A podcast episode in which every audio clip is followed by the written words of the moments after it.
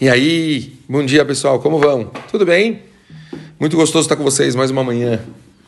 Dia começando ainda, mas a gente tem muito para fazer e era o Shabat, a oportunidade da gente fazer as coisas e conseguir se inspirar já para começar mais gostoso um dia tão, tão importante. Pessoal, a gente está começando a letra Tet, mudamos o capítulo no livro Peleuetz do Rav Eliezer Papo. E a gente vai ver algo muito interessante. O capítulo de hoje fala sobre Tam. Tam. Muitas pessoas podem se confundir e achar que estamos falando sobre gosto, mas Tam, na verdade, significa razão, o motivo.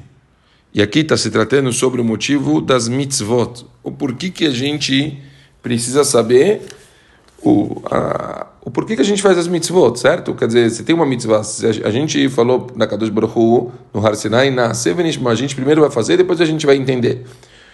Precisa entender? Fala Rav Eliezer Papo. Esforçar-se em compreender o lado racional das mitzvot certifica a pessoa. Por exemplo, a Torá nos proíbe de cobrar juros de um irmão Yehudi. A razão é que Hashem deseja que pratiquemos atos de bondade se entendermos isso, não tentaremos encontrar brechas na lei para lucrar com nossos empréstimos. Então, uma pessoa, a partir do momento que ele entende o porquê que ele faz uma coisa, vai ser muito mais fácil dele fazer aquela coisa e muito mais difícil dele ficar encontrando brechas e motivos para ele não fazer. Eu estava hoje de manhã cedo conversando com meu filho em Israel, e eu dei um exemplo clássico. Falei para ele: olha, pega o Errad Miodea, que a gente faz no final do Seder. Certo? A gente canta todo ano, depois que termina o Seder, Errad Miodea, e assim por diante.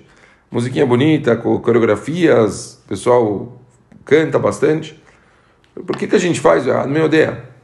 Qual é o motivo que a gente faz Errad Miodea? Se você pegar a tradução literal, ele aparentemente não tem nada a ver com o Seder de Pesach.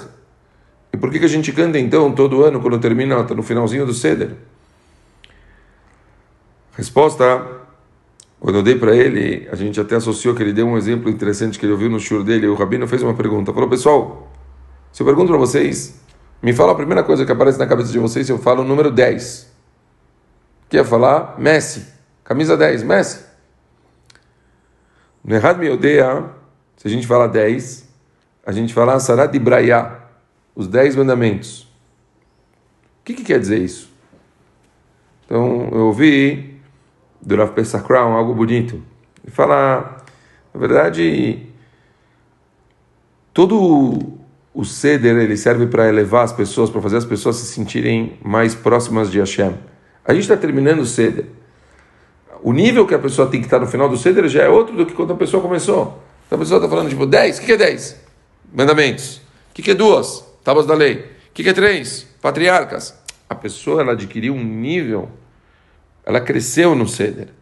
Ela, ela mudou. Não dá para a gente terminar o ceder do jeito que a gente começou. A gente tem que terminar já num nível maior, diferente, mais santificados, mais sagrados, mais próximos de Hashem. E é disso que trata, então, o conceito da gente entender. Imagina, agora que a gente sabe, a gente vai focar, tentar fazer com que o ceder seja algo muito mais especial, fazer com que o ceder de Pesach seja algo com chá. Eu digo sempre as pessoas tomarem cuidado para não ficarem é, é, só tipo preocupadas com as alachot e chega na hora do ceder as pessoas fazem leitura aquelas leituras específicas lê, lê, me fugiu o nome da cabeça agora. O cara lê sem entender sem falar sem sentir nada. Não a Gadá é para a gente preparar para a gente entender a história, para a gente saber contar ela, para a gente contar com detalhes, para a gente falar coisas bonitas. Mitzvot a gente faz entendendo. Se a gente faz elas com intenção, a gente entende que a noite, por exemplo, do Seder é a noite mais pedagógica do ano e que a gente tem que fazer ela ser uma noite incrível para as crianças, a gente faz de um jeito completamente diferente. Esse é o motivo da gente entender as coisas. Algumas mitzvot, falou Rav Papo, não podem ser compreendidas racionalmente.